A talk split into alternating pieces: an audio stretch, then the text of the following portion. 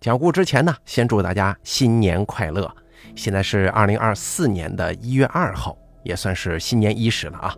最近呢，看到好多朋友在留言板以及给我私信，呃，发了一些图片给我，上面写的是收听我节目的时长。哎呦，点开看看，那真是一个比一个多呀！啊，非常感谢大家这些年来的一直支持。在这里呢，再次祝大家，呃，新年快乐，能够身体健康，一切顺利。作为咱们二零二四年的第一次更新呢，给大家讲一个不同的故事吧，属于软科幻类的。这个故事的名字叫做《传送带》，很有意思，希望大家能够喜欢。本故事作者北海虽奢，由大凯为您播讲。林奇翻了个身，右腿被踩了一下，一个女孩的骂声传进了他的耳朵，他醒了，揉了揉眼睛，他看到两排黄色的灯泡正在向前滑动，身下的地面发出既轻微而又有规律的震动。他躺在一个斜坡上，而这个斜坡正在向后移动。算你走运，那个女孩从地上爬起来，在这个地段醒来，你比一般人的起点要高多了。他根本没有为林奇停留，恢复了向前慢跑的节奏。哎，你你等会儿，等会儿，这是什么地方啊？林奇惊慌地站起来，又站立不稳地摔了一跤。他发现这个斜坡大概有个十度。两侧挂着黄灯的墙壁光滑平整，向前向后都延伸到了视野之外。我我怎么会在这儿啊？你别问我。女孩的声音正在飘远。他想不起来任何事情了，赶紧追了上去。你为什么要跑啊？你知道些什么情况吗？女孩头也不回地说：“我只知道这条传送带要把咱们送到地底的更深处。”林奇一边跟着女孩跑，一边四下看了看。这里很像是个地下隧道，倾斜着不知道有多长，而地面正以一致的匀速在向后移动，很像是商场里面下楼的扶梯。他们正在一条下楼的扶梯上向上跑呢。这确实很像一条传送带呀，林奇是这样评价的。这个时候，前方出现了一只盘子，特别大，镶嵌在地面上。一堆肉跟蔬菜还有水果摆放在里面，周围的地上也散乱了不少，而那个女孩扑到他们跟前就开始吃起来了。这这是给咱们的食物吗？看上去很像是被吃过的呀。你看那只番茄都被踩扁了，上头还有一个人的脚印呢。废话，你爱吃不吃？女孩白了他一眼，飞快地往嘴里塞着食物。只过了有五分钟吧，他就重新站起来，开始奔跑了。下一次出现食物，就是在我数够一万个数之后了。女孩说着，开始数数：一、二、三。林奇到底还是没胃口，他追上女孩，问道：“为什么食物会放在盘子里啊？这里到底什么地方？”我不知道。二十四、二十五，这地方谁造的？他把咱们放进来的目的是什么？我说了我不知道，你别再烦我了。三十三，三十四。那你到底为什么一直要跑着呀？这总得有个理由吧？女孩愤怒地看了他一眼。你根本不知道自己多幸运。如果不是我踩到了你，你会在很深很深的地方醒来。到那里的盘子已经没剩下食物了，即便有，也会有一群人跟你抢。你问我怎么知道的？因为我就是从那里来的。这条传送带只会把你一直往下送，一直往下送。这里的地狱根本不止十八层，所以我要往上跑，上面有更多的食物以及希望，你懂吗？我要出去，我只能选择向后或者向上走。你觉得出口会在什么地方？林奇正努力消化着这些信息，他说道：“出口会在上面，因为食物是从上面来的。所以你闭嘴吧。”剩点能量，早日跑出去。七十九，八十。林奇还有很多很多的问题，但女孩已经不再理他了，他也只能跟着他跑。这里的隧道似乎长的没有尽头，在沿途他看见很多跟他一样躺着的人，穿的衣服也是一模一样。一定是有人把咱们扔进来了，这是个图谋。这么长的隧道不是一般人或者一般企业能造出来的。他自顾自说着。耳边只有女孩微微的数数声，咱们要不要叫醒他们呢？那样做只会拖慢我的速度。要去你去吧。林奇停下了，他挨个摇晃着睡着的人。喂，你是谁呀？你知道些什么吗？我叫林奇，你叫什么？醒来的人既迷惑又慌张，问题比林奇还要多呢，叽叽喳喳吵个不停。但这些都已经被女孩甩在身后了。大概过了两个小时，林奇气喘吁吁地追上了女孩。你想通了？女孩说：“不继续叫醒沉睡者了。”他们，他们确实什么也不知道。在下一次食物到来的时候，林奇摒弃前嫌，尽情吃了有五分钟。我们可以合作，女孩说道。两个人的力量终究更大一些吗？怎么合作？林奇疲惫地问。他的两条腿轮换着支撑身体的重量，艰难而机械地抵抗着传送带的速度。人不能一直跑，总得休息。但如果休息的时间过长，传送带就会把咱们送回来时的地方，或者更远。这样的话，咱们就白跑了。所以，我们得规律休息。你数两千个数，然后叫醒我，然后我数数，你睡觉，咱们轮换着来。我我还不知道你的名字呢。我叫莫非。女孩说完就躺下了，抓紧时间睡觉。林奇一停下来，全身上下都在喊累。数着数着，竟然睡了过去。他是被莫非一巴掌给扇醒的。你为什么不叫醒我呀？林奇睁开眼睛一看，隧道暗黄一片，莫非正气得眼泪在打转呢。你知道咱们睡了多久吗？林奇支支吾吾地说：“我我不太清楚啊，八个小时，或者九个小时。”你看看这里的墙。林奇发现这里的黄灯暗淡至极。仿佛随时都要熄灭了。灯越暗的地方越深，我现在又回到我出发时的地方了，全是托你的福。林奇满怀歉意地站起身来，咱们都太累了，所以睡得久了一点，养足精神才能继续出发吗。这条传送带根本就没有给我们养足精神的机会呀，你还不明白吗？咱们只能少休息，多跑步，一刻不停地往前跑，才有机会出去。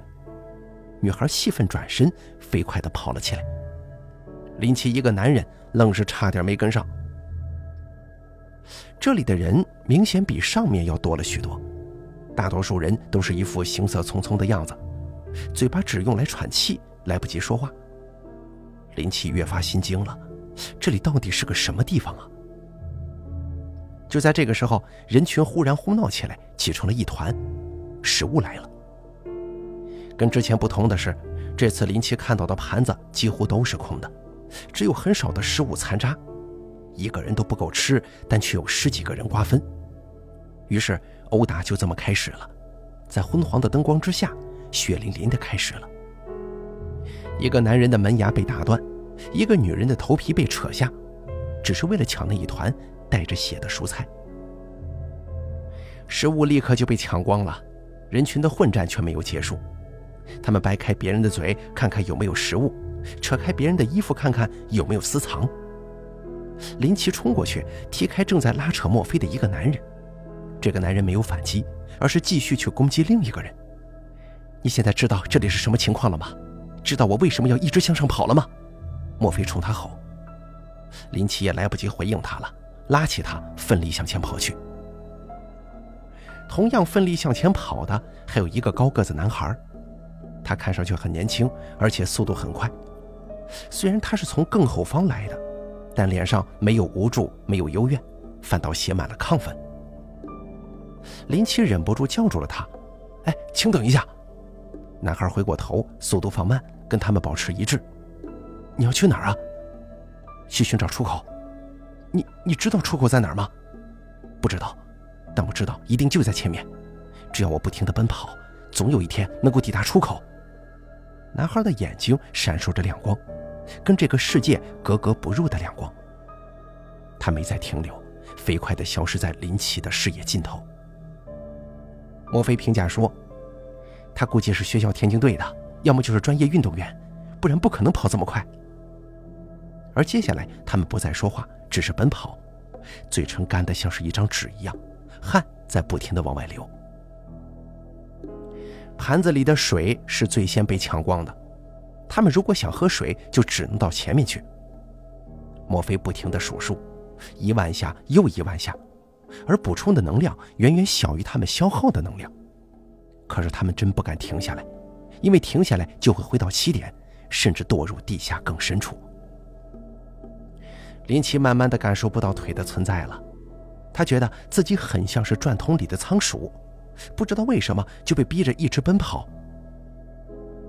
两侧的黄灯一点点明亮起来，他们跑到了能够果腹的地方，但这还远远不够，他们需要找到出口，像那个青年一样。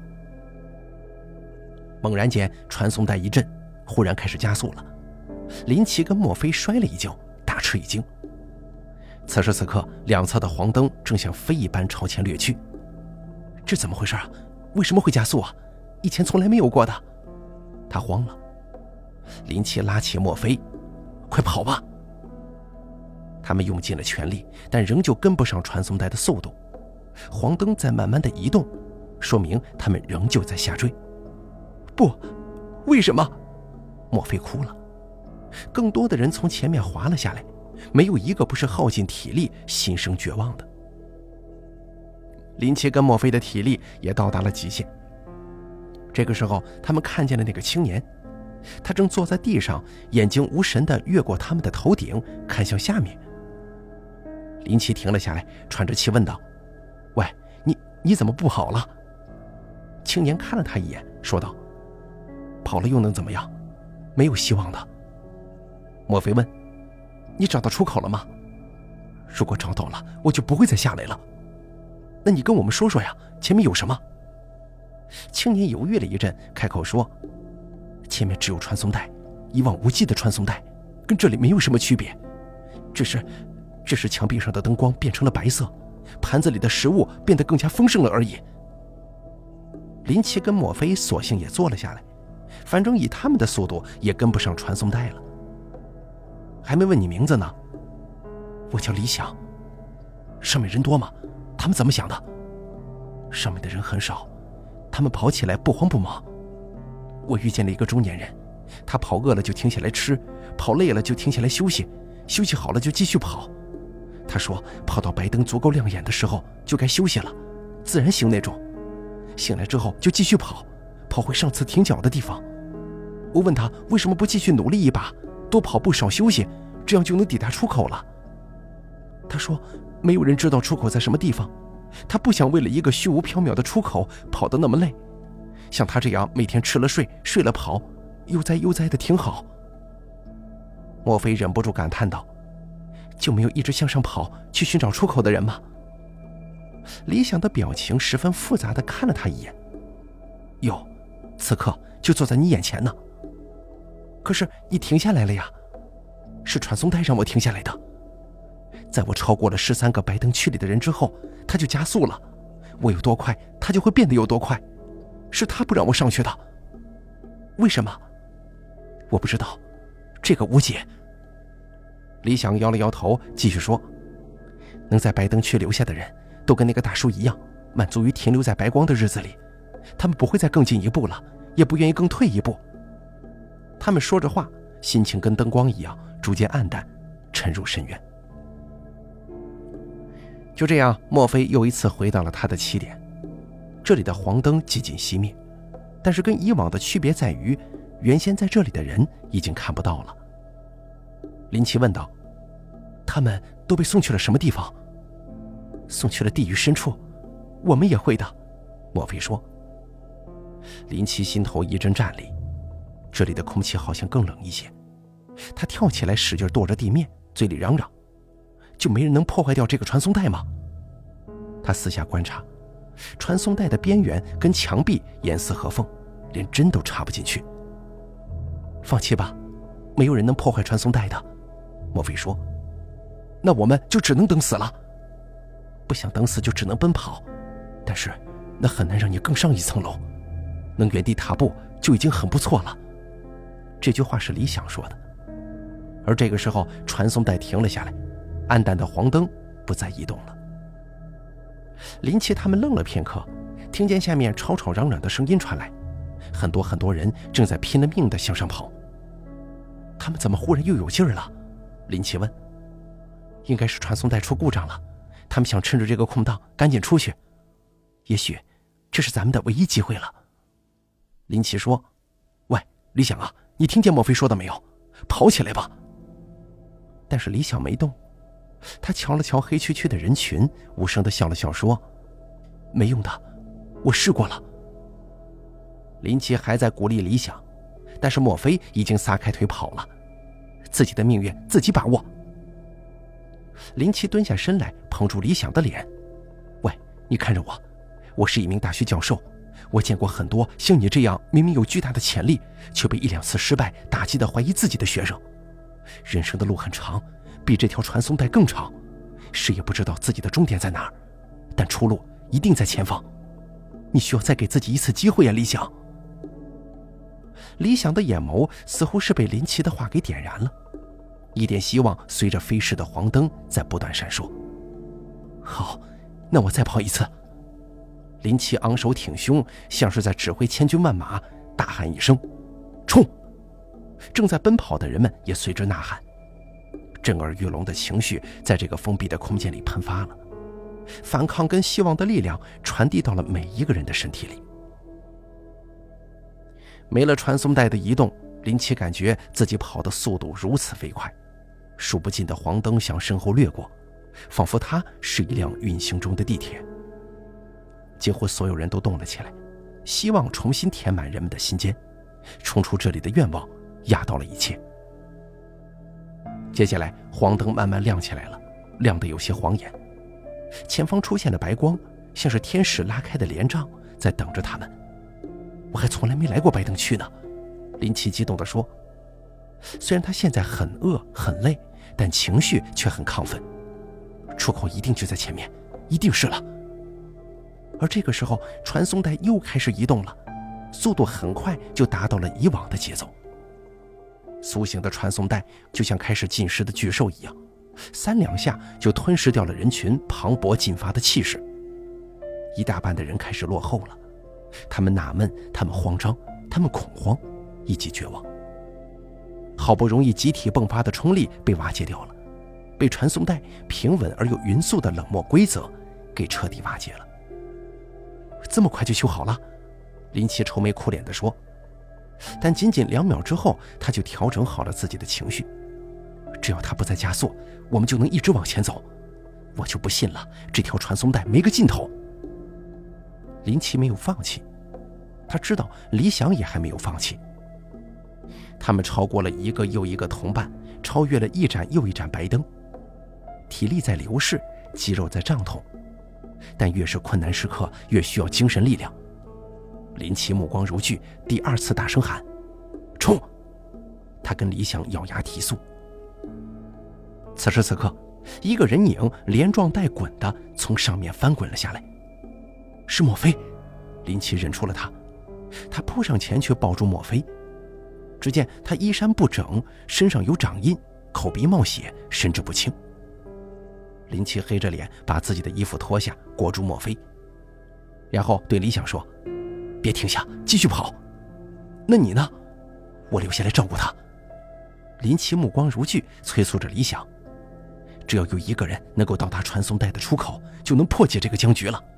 这个人一定是你。”一股力量灌注到李想的双腿。他奋力奔跑起来，不管不顾，一心一意。他会找到出口的，一定会。现在的他比以往任何时候都要坚定，不管传送带还会不会加速，还会加速几次，他都永远不会停止奔跑，直到找到出口。白灯越来越亮了，亮得有些晃眼。这是理想曾经到达的高度，一如他心中的希望那样。他看到前方有两个中年男人在奔跑，他们看到了李想，也跟他打了声招呼。又要往上跑了，男人问李想：“没错，这次也许可以的。如果这次不可以，那就下次、下下次。”他说着超过了他们。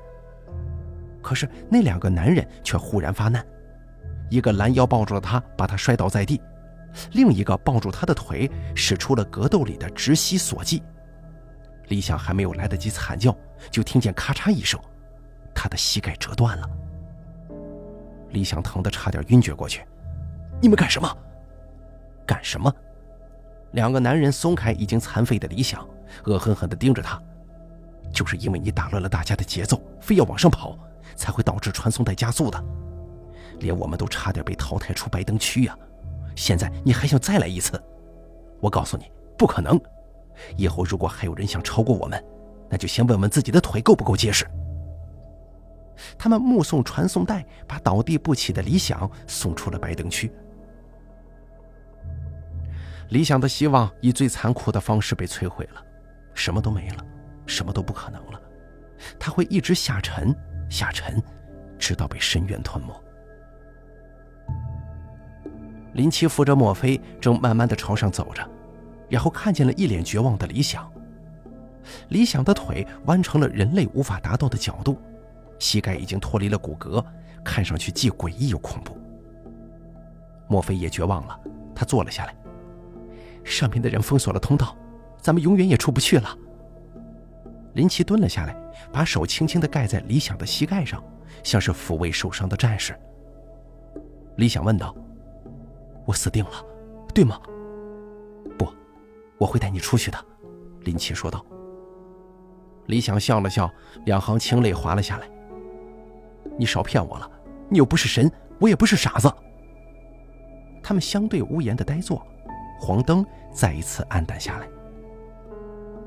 当黄灯暗到极致，然后熄灭，林奇这才发现，黄灯的后面竟然还有红灯。诡异的红光笼罩着这里，跟黑暗交织成了一张罗网，传递着无孔不入的压抑。渐渐的，他们看到了人，越来越多的人，眼睛是黑的，脸是白的，这里的一切都被红光涂上了一层血色。有一对老年夫妻正互相搀扶着慢慢走，他们的速度比传送带要慢很多，即便是竭尽全力，也无法挽回的向下坠落。他们的努力只不过是延缓死亡的到来而已。林奇忽然站起身来，大声说道：“有人想吃饭吗？”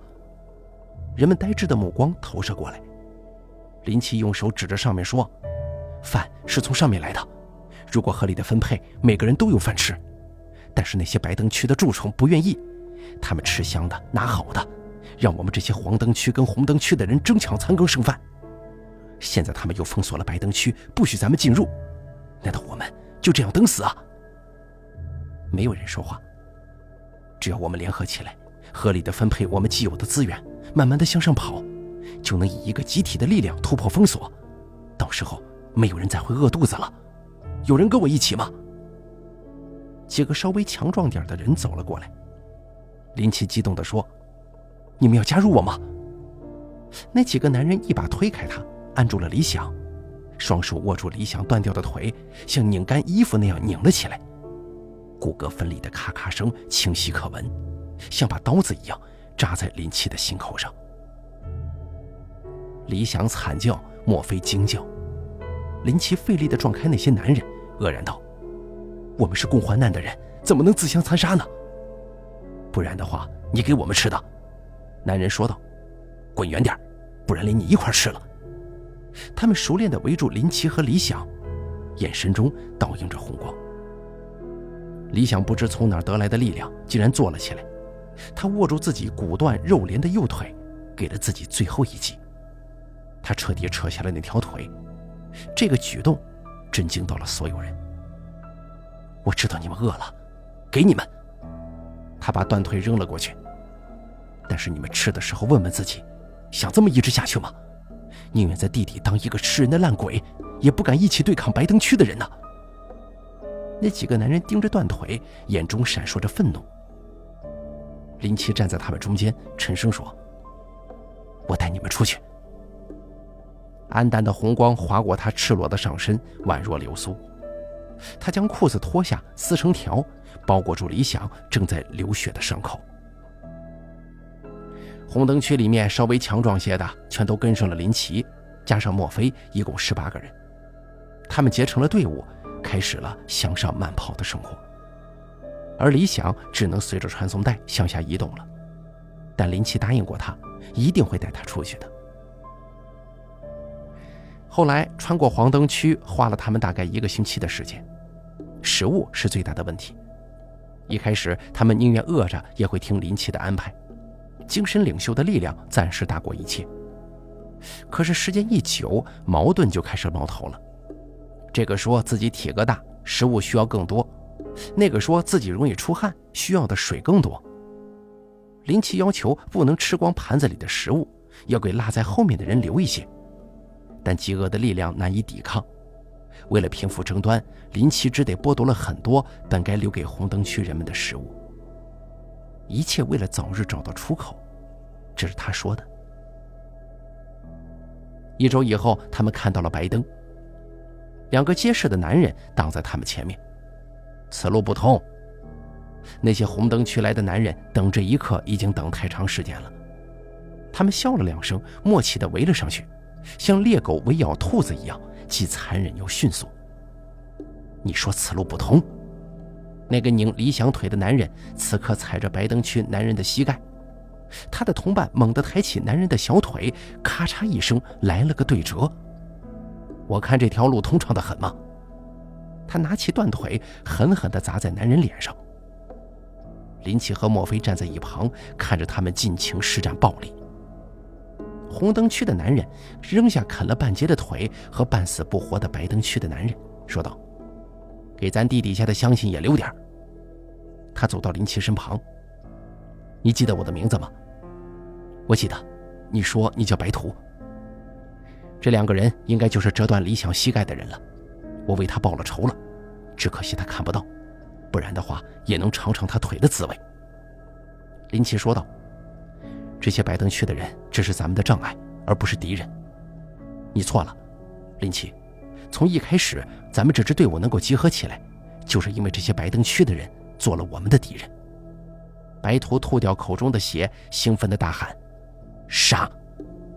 他们兴奋异常，见人就杀。很快，白灯区的人闻风而逃，不再慢悠悠的跑步了。白图一行人正高兴着呢，发现盘子里的食物全遭殃了。这里是食物最充足的地段。白灯区的人吃再多都会有丰富的剩余，但是他们把食物全给糟蹋了。汉堡和牛排被脚踩得稀烂，蔬菜和水果全都被踩爆了，脏兮兮的混成一团。这群狗杂种！白头怒吼。接下来，白灯区的人现身了，他们也组成了一支队伍。可不同的是，他们手中竟然拿着斧头。他妈的，竟然还有武器呢！白头眼中的血丝布满眼球，他盯着这群白白胖胖的挡路者。白灯区的首领接过一个大牛奶瓶，当着他们的面倒在了脚底下。如果你们以为靠暴动就能抢走自己不该有的东西，那你们就错了。你们应得的只有惩罚。如果你们不立马退出白灯区，那么所有的食物都会像这瓶牛奶一样，宁愿倒掉也不会留给你们的。白头趴在地上，像是狗一样舔着牛奶，同伴们纷纷效仿，喝了个饱。末了之后，白头站起身来，牛奶真香啊！他盯着白灯区首领的脸笑，露出黄红的牙齿。喝这种牛奶的你们，血一定更香啊！林奇迈前一步，我们对你们没有恶意，我们只想离开这条传送带，朋友。没有人能离开传送带的。林奇还想说话，白头狂吼一声“杀”，歇斯底里，狂热暴怒，一股血腥之气就地掀起，红灯区的狂潮在这里横冲直撞。林奇看不清挥舞的斧头，看不清飞溅的血肉，他只感到黏腻、恶心以及恐怖。莫非蹲在地上不停的尖叫。混战暂时结束了，传送带把尸体送向了地下深处，地面上的血迹被自动抹除了，只有飞溅到墙壁上的血还在提示着他们，刚刚这里发生了一场大战。林奇一行人只剩下八人了，白灯区也损失惨重，暂时撤退。他们顾不得养伤，继续向上进发。白灯区的人不再出现了，他们不知道躲到哪里去了。而盘子里出现了半盘食物，新鲜美味，但是数量不够。他们饿极了，什么队友啊、纪律啊，通通放一边了。现在的他们又回到了在红灯区抢夺食物的时候。白兔喊话说：“牛奶是我的。”抓着奶瓶往嘴里灌的人还在喝奶。白兔一斧子砍开了他的喉咙，洁白的牛奶混合着鲜红的血液一起从他的脖子里喷射出来。抢夺食物的众人立刻停下了，呆呆地看着他。林奇说道：“白兔，你疯了！他是咱们的同伴。”白头一脸鲜血，胸膛上裂着一条刺目的伤口。他扬起缴获来的斧头，指着众人：“都别他妈放屁！从现在开始，我是队长，我说食物怎么分配就怎么分配。谁要是不服，我上去给他一斧子。”同样缴获了一把斧头的人跳出沉默的人群，阴恻恻地说：“我也喜欢牛奶呀。”白兔跟他摆着斧头，眼看就要互砍了。白头大手一挥：“咱俩为什么要打呢？你有斧子，我也有，那么咱们都是队长，牛奶一人一半，如何？”那个人想了想说：“同意。”于是他们背靠背，斧头对准了手无寸铁的众人。他们当上了队长，喝上了牛奶，吃上了牛排，饿肚子的只有剩下的人了。白灯区的人虽然没有露面，只有半盘子美食按时的送到他们面前。食物永远不够分，队长永远要吃饱，于是总有人永远饿肚子。忍无可忍之下，有人出手偷袭白兔了。所有的人都动手了，除了林奇和墨菲。白兔的脑袋断在斧头之下的时候，林奇猛然惊醒，他说：“这是白登区人的计谋。”用半盘子食物就让咱们内讧了。如果是一盘，我们就会全部吃饱；如果没有食物，我们会团结一致。只有半盘食物，会让我们变得四分五裂。他突然的爆发声若惊雷，以迅雷之势参与打斗，夺下了两把斧子。那股不要命的气势震慑住了所有人。就这样，指挥权重新回到他的手上。他拿着一把斧头，莫非拿着另一把。从现在开始，不管食物有多少，全都平分。他们只剩下五个人了。白灯区的人现身了，大概有二十几个，他们没带武器。他们的首领说：“我们不想再继续打下去了，这样只会被传送带惩罚。”林奇说：“很好，那请你们让开。”“不行，你们不能再继续往上了，那样也会被传送带惩罚的。没有人能够离开这条传送带。”请相信我，如果可以的话，我们早就离开了。我们连它终点在哪里都不知道，这根本就是一条没有止境的传送带。我们能做的只有维持好它的秩序。”林奇说道。“我不相信这样狗屁的秩序，我要打破它。”首领说。“没办法，那我们只能阻止你们了。”二十多号人摆开阵势，他们做好了拼命的准备。莫非跟剩下的三个人面面相觑？他对林奇小声说：“咱们人太少了，打不赢的。”林奇斩钉截铁地说：“如果信仰可以随便放弃，那还叫信仰吗？今天别说是二十个人站在前面了，就是二百个人、两千个人，我也要迎战。”他说到后面几乎是在吼，整个空间都在跟着震动。面对他的眼神，两侧的白灯都显得暗淡了许多。对方首领又说道：“我们白灯区为了维护秩序，需要一定的人数，不能太多，也不能太少。如果你们愿意的话，我们可以接收两个人进入白灯区，以后跟我们一起吃最新鲜的食物，不用挨饿，也不用争抢，也不需要拼死拼活的奔跑了。”莫非凑到林奇耳边：“这两个人就是你和我，他们已经是在明示了。”林奇瞪了他一眼，对首领说。我们五个人同进退，共生死，要打就打，别再花言巧语了。莫非低声说：“等你进入白灯区以后，有的是机会找出口，好汉不吃眼前亏吗？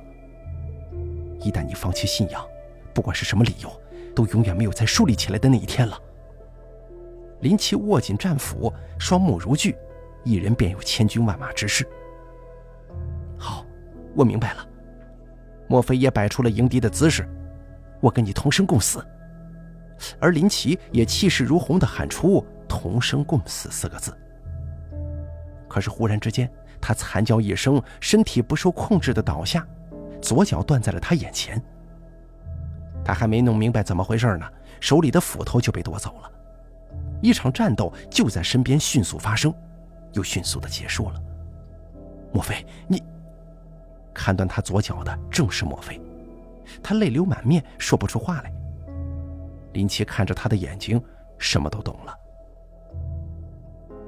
另一个红灯区的人杀死了两个同伴之后，站到了莫非身后，他们即将加入白灯区。莫非扔下斧子，双腿颤抖，他不敢看林奇慢慢沉入深渊，转过了身子。突然之间，身后一声怒喝声响起，如雷鸣，如闪电。今天不管是谁挡在前面，我都不会停下的。林奇站了起来，断脚直愣愣地戳在地上，一瘸一拐地往前走，好像完全感受不到疼痛。林奇，莫非大喊，他的胸膛仿佛有狂流在奔涌。却堵塞着，没有出口。林奇奔跑起来，鲜红的血浆在地面上流淌。他越过莫非，越过首领，越过二十多个为他让开道路的人，独自向上奔跑。他大声的呼喊，仿佛有看不见的兵马在听他指挥一样。